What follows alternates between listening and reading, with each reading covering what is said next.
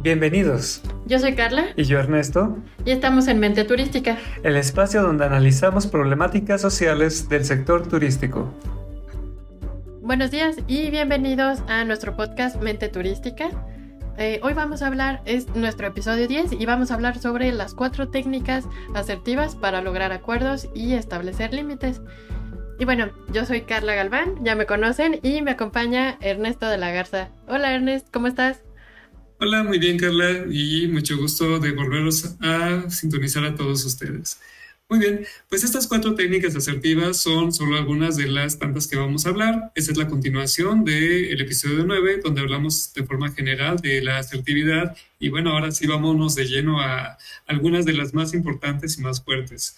Eh, fíjate, Carla, que yo las veo las técnicas asertivas como si fueran las piezas del ajedrez. Hay algunas más fuertes que otras, y eso no significa que solo porque sean las más fuertes sean las que van a salir todo el tiempo. Hay ocasiones que tienes que mover las piezas menores para poder abrir bien el juego y seguir en él. Y bueno, ya sabes que hay piezas muy fuertes que si te las comen, pues pierdes el juego, ¿no? Y si te comen al rey, te hacen jaque mate. Si te comen la reina, pues ya prácticamente está casi casi perdido el juego. Entonces hay que tener mucho cuidado cómo utilizas cada una de esas técnicas para combinar tu juego. Vamos a ver cuatro elementales hoy y de preferencia es que pues todos ustedes conozcan toda la gama de técnicas asertivas para que hagan una buena combinación y que tengan un juego perfecto. Sí, eso suena súper interesante porque estas son cosas que podemos aplicar diariamente en nuestro trabajo, pero también con nuestra familia, con nuestros amigos, con cualquier persona. Nos van a servir siempre. Claro, claro, porque como ya vimos, pues eh, las técnicas asertivas sirven para establecer límites, para llegar a acuerdos y bueno, eso es lo, principal y del que vamos a hablar hoy, también en el siguiente episodio, pero con diversas modalidades. Ahorita vamos a empezar con la pregunta asertiva, que es la que yo considero como la dama del ajedrez, la reina. ¿Por qué es tan fuerte, por qué es tan poderosa la pregunta asertiva? Como ya habíamos mencionado, para poder ser asertivos necesitamos tener empatía, ponernos del otro lado, en los zapatos del otro, para comprender cómo es su situación o por qué actúa de cierta manera y necesitamos esa información. Información que obtenemos a través de esto. La pregunta asertiva puede ser también una forma de confrontación muy sutil y hay que tener cuidado cuando lo utilizamos, porque si la persona se siente en cierto modo atacada por las preguntas, mm, tenemos que evitar acorralarla y darle su espacio, su tiempo. ¿Sabes qué? Piénsalo bien, tómate tu tiempo, mm, o sea, eh, ¿qué te parece? Y le das un lapso de tiempo para que más adelante lo hable, ¿no? Y bueno, lo estoy combinando un poco con el aplazamiento asertivo, ¿ok? Si estoy detectando que ahorita no es lo más correcto porque se está sintiendo mal la persona, le doy su espacio. Y así lo hacemos, ¿no? Pregunta asertiva. Mm, vamos a dar algún ejemplo. Sí, un ejemplo. Donde pueda funcionar, donde te haya servido aquí en el campo turístico, Carla. ¿Cómo te ha funcionado? Sí, pues eh, creo que ya hablando un poco sobre el tema eh, de hoy, em, sí he usado la pregunta asertiva, aunque no sabía que era exactamente esa técnica, ¿no? Pero eh, bueno, ustedes saben, en el turismo pasa mucho que hay muchas cosas que hacer, a veces estás, estás a la mitad de algo, ¿no? Y llegan y te piden otra cosa. Entonces, a, veces el seguimiento a esas peticiones de los clientes es el problema, ¿no? Y em, vamos a usar este ejemplo. Em, es muy frecuente que a veces eh, tú tienes muchas cosas que hacer, le delegas una actividad, una tarea a alguien más y esa persona pues a lo mejor no hizo la tarea, ¿no? Y tú ya estabas muy confiado de que ya eso estaba bajo control. Entonces, em, en una ocasión, eh, cuando me pasó esta situación, tenía una compañera que tenía que hacer una tarea, no la hizo y la pregunta asertiva que ocupé fue eh, ¿cómo podemos hacerle para que esto no se pueda, no, se vuelva a repetir? ¿Cómo lo hacemos para que no se vuelva a repetir? Y fue uh, una pregunta sencilla, clara y que nos ayudó a resolver el problema eh, de una forma eh, muy sencilla para ambas partes.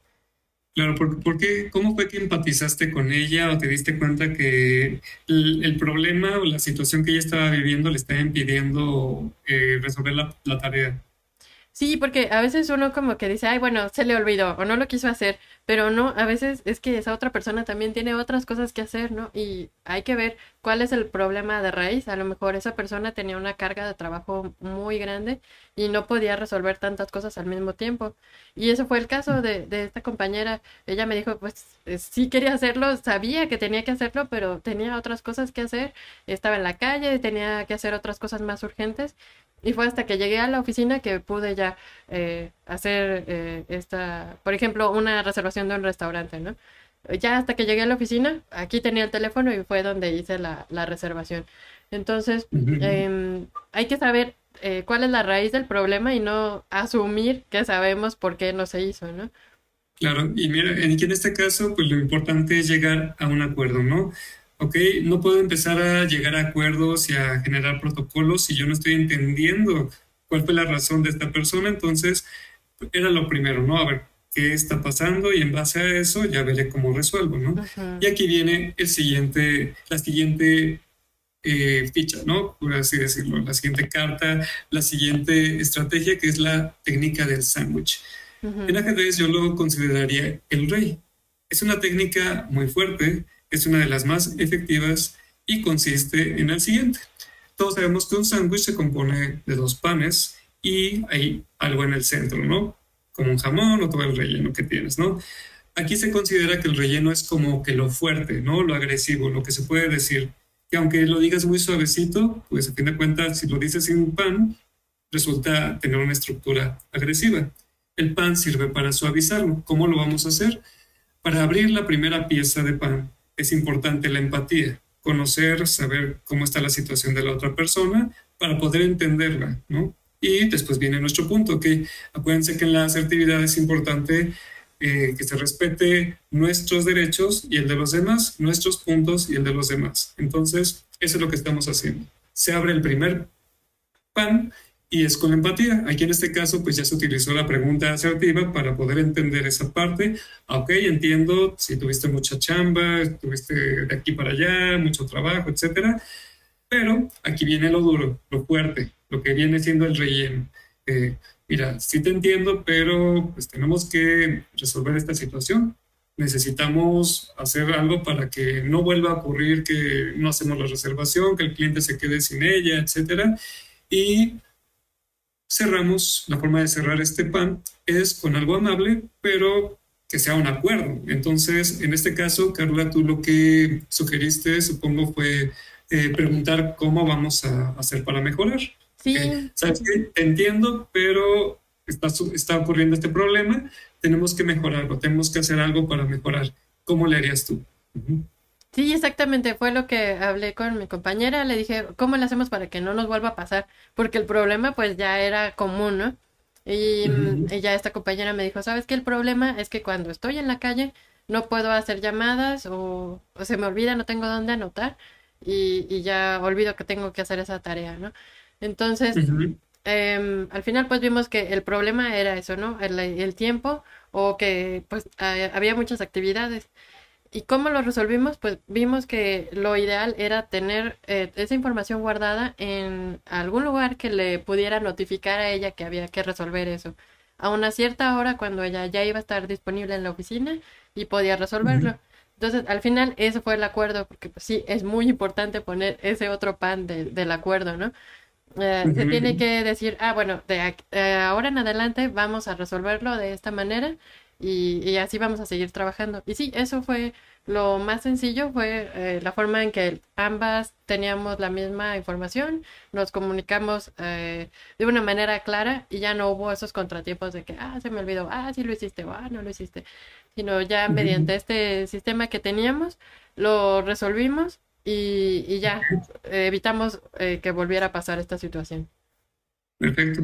de que era posible llegar. Tú pudiste haber llegado directamente con un sándwich, con una suposición, pero era una suposición a fin de cuentas, ¿no? Puede ser que la tienes y puede ser que no. Entonces la pregunta aquí en este caso fue un gran aliado para poder abrir ese sándwich y hacerlo de forma personalizada con esa persona. Sí, porque a veces eh, tiendes a ser agresivo, ¿no? Porque tienes mucho estrés y la gente te está pidiendo cosas y a lo mejor pude haber llegado a decir, este, ¿por qué no lo hiciste? Si sabes que es muy importante hacer estas cosas, pero pues no, creo que eso no iba a resolver nada, al contrario, iba a causar más caos. Más bien era importante eh, resolverlo y ver cómo lo hacemos para evitar que vuelva a pasar. Claro, claro. Oye, mira, hay muchas veces que el sándwich te puede quedar muy bonito, muy eficiente, pero si no es el momento de hablar, porque, como tú dices, yo estoy enojada y pues estoy ah, queriendo explotar, o estoy discutiendo con otra persona que también está tan en crisis o muy molesta, que puede ser un cliente, puede ser un compañero muy molesto, puede ser un jefe muy poco tolerante, etcétera, y no es momento de aplicarlo. Puedo utilizarlo y me sale muy bonito mi sándwich, pero a la persona le vale gorro mi sándwich. Y va a decir, ¿sabes qué? No me importa, o sabes, ya cállate, o no sé qué me estás tratando de decir, o lo que sea, ¿no? No te vas a subir el sándwich, así de simple. Hay que saber el momento de aplicarlo correctamente. Así es, por eso se utiliza la siguiente técnica, que es el aplazamiento asertivo. También en el ajedrez hay un tiempo fuera. Cuando se está jugando, de repente, pues sí, obviamente es un ejercicio mental bastante fuerte en el que, ay, como que de repente no quiero ceder el juego por cansancio y doy un tiempo fuera, ¿no? Y nos vamos a descansar. Aquí es más o menos así, es un tiempo fuera. Eh, y se puede aplicar de diferentes maneras, hay diferentes estrategias. Puede ser que si ves que hay demasiado fuego de la otra parte, eh, pues sabes que ahorita no estamos llegando a nada, ¿te parece si hablamos más adelante? Sí, porque no se puede así de simple, ¿no? O yo estoy muy molesto también, se puede, o sea, el derecho a enojarse es sagrado a fin de cuentas, ¿no? Y puede ser, ¿sabes que Ahorita estoy muy molesto, ahorita no quiero hablar, eh, hablamos y de preferencia poner un, un, lapso de tiempo, ¿no? Porque el luego nunca llega, ¿verdad? Entonces sí que poner, ¿sabes qué? ¿Te parece Mejor hablamos después de la hora de la comida, o hablamos eh, más tardecito, antes de que nos salgamos a tales horas. O sea, es que es muy delicado y, nos va a llevar tiempo. ¿Qué te parece si mañana en la mañana, a primera hora, establece ese tiempo? Esto normalmente no lo van a encontrar casi en ningún lado, así que pongan mucha atención. Siempre que aplacen algo, siempre que aplacen algo, pongan, pongan condiciones. Y yo por lo menos les sugiero dos. Que sea con respeto cuando nos estemos hablando y abiertos al diálogo. Esas dos condiciones son elementales, porque el respeto es muy universal. El respeto es respetando mi punto de vista, respetando la forma en que estoy hablando, tratando de entender al otro, tratando de ser empático. El respeto es muy global. Y abiertos para llegar a un punto de vista, obviamente también tiene que ver con este respeto, pero pues como que fortalece más esta idea de que necesito pues estar atento a que pues sí tengo que pues no estar encaprichado a ganar, sino que estoy estar dispuesto a acordar y a un ganar ganar. Sí, y de eso se trata la asertividad, ¿no? Como lo vimos en el episodio pasado, de escuchar eh, lo que los otros tienen que decir, pero tú también tener la oportunidad de expresar lo que piensas, porque solo así vamos a ver cuál es el problema real, ¿no? Así es. Y pues buscas ese momento. Incluso puedes utilizar el sándwich aplazando. Sabes que sí es muy importante lo que me estás comentando, pero ahorita pues estamos muy molestos, ahorita hay mucho juego, mucha tensión. Mejor hablamos eh, más tarde y llegamos a un buen acuerdo, que es lo que importa, ¿no? Si se fijan, estoy haciendo un sándwich. En este caso, no es un sándwich para solucionar la situación. Es un sándwich para aplazar, porque no puedo hacerlo. E incluso puede llegar que llegó el momento del aplazamiento donde, ok, oye, tienes tiempo, quiero ser concreto, no nos llevamos mucho tiempo, eh, hablamos de este tema para pues, de una vez llegar al acuerdo. Y puede ser que la persona no haya respetado las condiciones de, con respeto y abiertos al diálogo. Y tengas que volver a aplazar. Eh, ¿Sabes qué? Habíamos acordado que las condiciones eran estas, vamos a respetarlas Sí, pero es que no sé qué, no sé, la persona sigue muy molesta. Mm, sí, nada más que habíamos llegado a un acuerdo, vamos a respetarlo. Sí, pero es que ya estoy harto, que no sé qué. Muchas veces, muchas personas agresivas se van por la tangente. Y es el que saquen otros temas que desvíen la información eh, hacia otro detalle, ¿no? O detalles que a esa persona le convienen más que esa meta en, particular, ¿no? Sí. Entonces se pueden decir, y además tú, tú además llegas tarde y no sé qué, o sea, una cosa que nada que ver, ¿no? Y yo soy más eficiente que tú, etcétera. Lo que hace una persona que no, que, que, no va atrás de esa meta particular eh, y hace muy mal es engancharse con esa nueva información, ¿no? Como diciendo, bueno, para todo tengo, ¿no? Y para todo tengo una respuesta. No. Si tú tienes una meta y todo sería puesto para que esa de esa meta se hablara, para trabajar sobre esa meta, no te desvíes por otros temas. Lo que están haciendo es aplazar o simplemente hacer que se elimine la oportunidad de llegar a un acuerdo y se van a otros temas que le convienen al otro. Y es una forma en que te manipula. Entonces hay que tener mucho cuidado con eso. Si tú tienes una meta, respeta esa meta. Si se van por la tangente, no te enganches con eso. Simplemente te regresas a la meta. Ok, sí es importante, pero ahorita nos vimos por esto. ¿Qué es lo que estoy haciendo? Estoy haciendo un disco rayado, que es la cuarta técnica. Sí, ¿Sabes qué?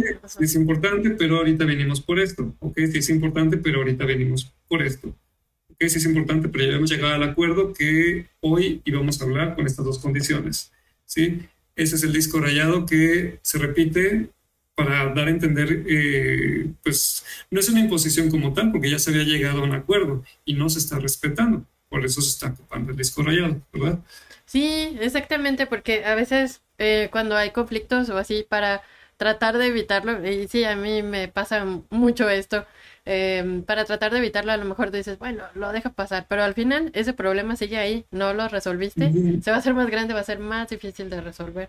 Entonces, eh, exactamente con esta técnica del disco rayado tienes que asegurarte que sabes exactamente cuál es el conflicto que quieres resolver y eh, darle la vuelta, darle la vuelta hasta que llegas a, ya a, un acuerdo, ¿no? ¿Qué se va a hacer?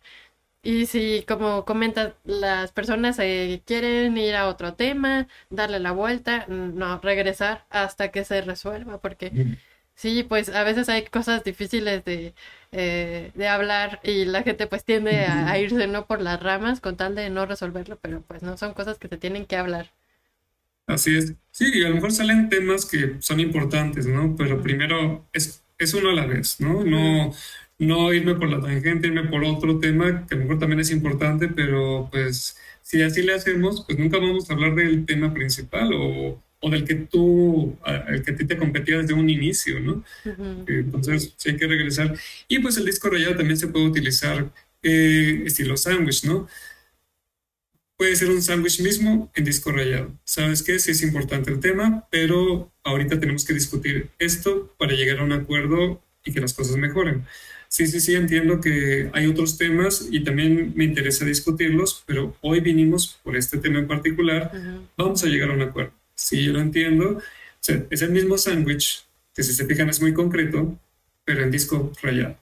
Y yo entiendo que pues también es muy, o sea, pues, a lo mejor no es muy eh, factible que a la primera te vaya a salir el sándwich y la pregunta, etcétera. Pero con el tiempo, si tú lo vas aplicando poco a poco, se va generando un hábito. Y este hábito hace que pues se genere un cambio en tu forma de ser, en tu forma de comunicar. Si verdaderamente queremos lograr acuerdos y establecer límites, tenemos que comprometernos, comprometernos con este tipo de comunicación. Sí, y utilizarlo muchas veces eh, así en diferentes entornos para aprender cómo lo podemos usar y a lo mejor hacerle alguna modificación, ¿no? Por ejemplo, como comentabas, eh, usualmente no te dicen como eh, pon ciertas condiciones, ¿no? Cuando hablemos, tienes que estar en, buena disposición de escuchar a la otra persona y de respetarla. Tú puedes hacer tu propia versión de sándwich que a lo mejor eh, le pones esta carnita, pero también le pones una lechuguita, ¿no? Así algo más ligero. Y obviamente, como todas estas técnicas son personalizadas, personalizables, obviamente es muy distinto como le hablas a un compañero de trabajo, como le hablas a tu líder, como le hablas a un familiar. Eh, tú te tienes que adaptar, ¿no? Y yo entiendo también que hay personas con las que se tiene más confianza, ¿no? Por ejemplo, hay quienes me dicen, no, es que con mis jefes, con mis subordinados, etcétera, pues me sale lo profesional, ¿no? Porque el ambiente pues es más profesional, pero en mi casa tengo un hermano que me saca lo peor, ¿no? Y hasta me desconozco porque me pongo como un ergómeno, ¿no? Y, y no sé qué pasa ahí. Sí, bueno, por lo menos ya estás aceptando que pues, te pones mal y que con esa persona sí vas a tener que trabajar un poco más porque va a ser un reto. Pero si de plano te estás poniendo así de mal, trata de aplazarlo mira, en otro momento hablamos, hermano, o lo que sea, no voy a discutir hoy, ahorita, en este momento.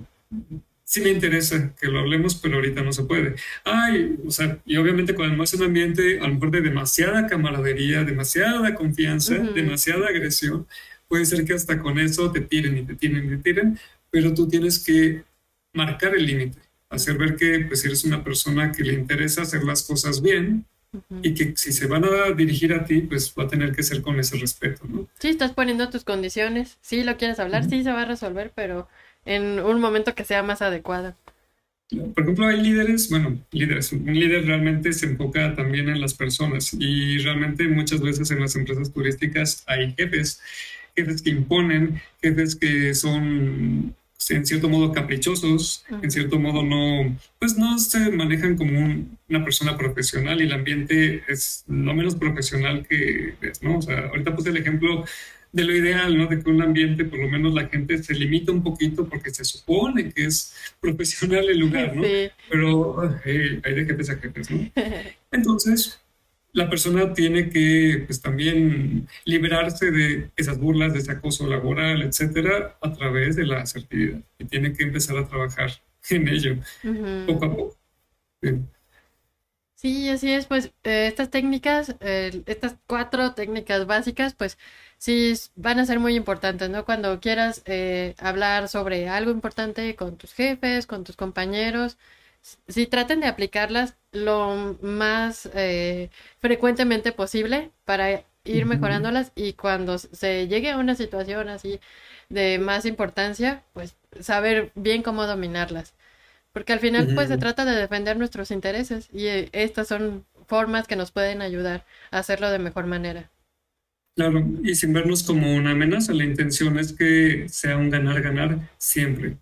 ¿sí? Eh, sí, también hay ocasiones en las que, por ejemplo, mm, se quiere llegar a utilizar estas técnicas asertivas justo en el momento donde ocurre el problema. Y tú ya sabes o ya sabes que la tendencia es a este tipo de problemas, a esta dinámica y ya es como una coreografía de baile donde sabemos cómo se va a desempeñar todo ese, toda esa modalidad, ¿no? Entonces, antes de que las cosas pasen, yo sí les sugiero que utilicen estas técnicas eh, antes de que se vean las cosas. Oye, ¿sabes qué? Me gustaría hablar contigo, me gustaría tener una reunión, me gustaría que habláramos acerca de pues, la comunicación que hay aquí dentro de la organización o acerca de cierto protocolo con los clientes, etcétera, ¿no? Antes de que las cosas se den, antes de que el problema esté encima, porque muchas veces eso obviamente limita que la persona esté abierta al diálogo y que sea respetuosa. Entonces, sí, de preferencia tengan esto y en cualquier tipo de relación que ustedes tengan, laboral, pareja, con compañeros, con subordinados, con quien sea, siempre tengan reuniones en las que se utilicen estas técnicas antes de que los problemas ocurran, y de preferencia. Hay veces que, bueno, ya los tienen encima, van a tener que usarlo así, pero de preferencia siempre que sea antes. Sí, es lo mejor, la, mejor manera de evitar conflictos más grandes, ¿no? Prevención, ante todo. Gracias por escuchar este episodio de Mente Turística. Hoy conocimos cuatro técnicas asertivas para lograr acuerdos y establecer límites. Fue la pregunta asertiva, el sándwich, el aplazamiento asertivo y el disco rayado. La primera es la pregunta asertiva, que se utiliza para abrir la conversación y empatizar con la otra persona a través del conocimiento puede servir como una sutil confrontación. El sándwich sirve para empatizar con la otra persona, defendiendo nuestro punto de vista y establecer acuerdos. Otra técnica fue el aplazamiento asertivo, que es acordar un espacio apropiado para conversar y llegar a acuerdos, evitando situaciones abrumantes. Nos da un tiempo para analizar y pensar una estrategia de comunicación. Y la otra técnica fue el disco rayado, que es donde repetimos nuestro punto de vista sin la intención de ser agresivos con la otra persona. La intención es establecer límites partiendo de un acuerdo o la defensa de los derechos. En entornos turísticos estamos expuestos a continuos desacuerdos en todos los niveles dentro de la organización y directamente con clientes o proveedores. La combinación de técnicas asertivas como las que mencionamos hoy puede hacer que logres acuerdos y establezcas límites. Te sugerimos trabajar con estas técnicas de asertividad en diversos ámbitos de tu vida para que paulatinamente formen parte de tu personalidad. Gracias por escucharnos hoy. Sigue nuestro podcast, publicamos contenido cada semana. Visita nuestro sitio web y redes sociales. Te esperamos la próxima semana.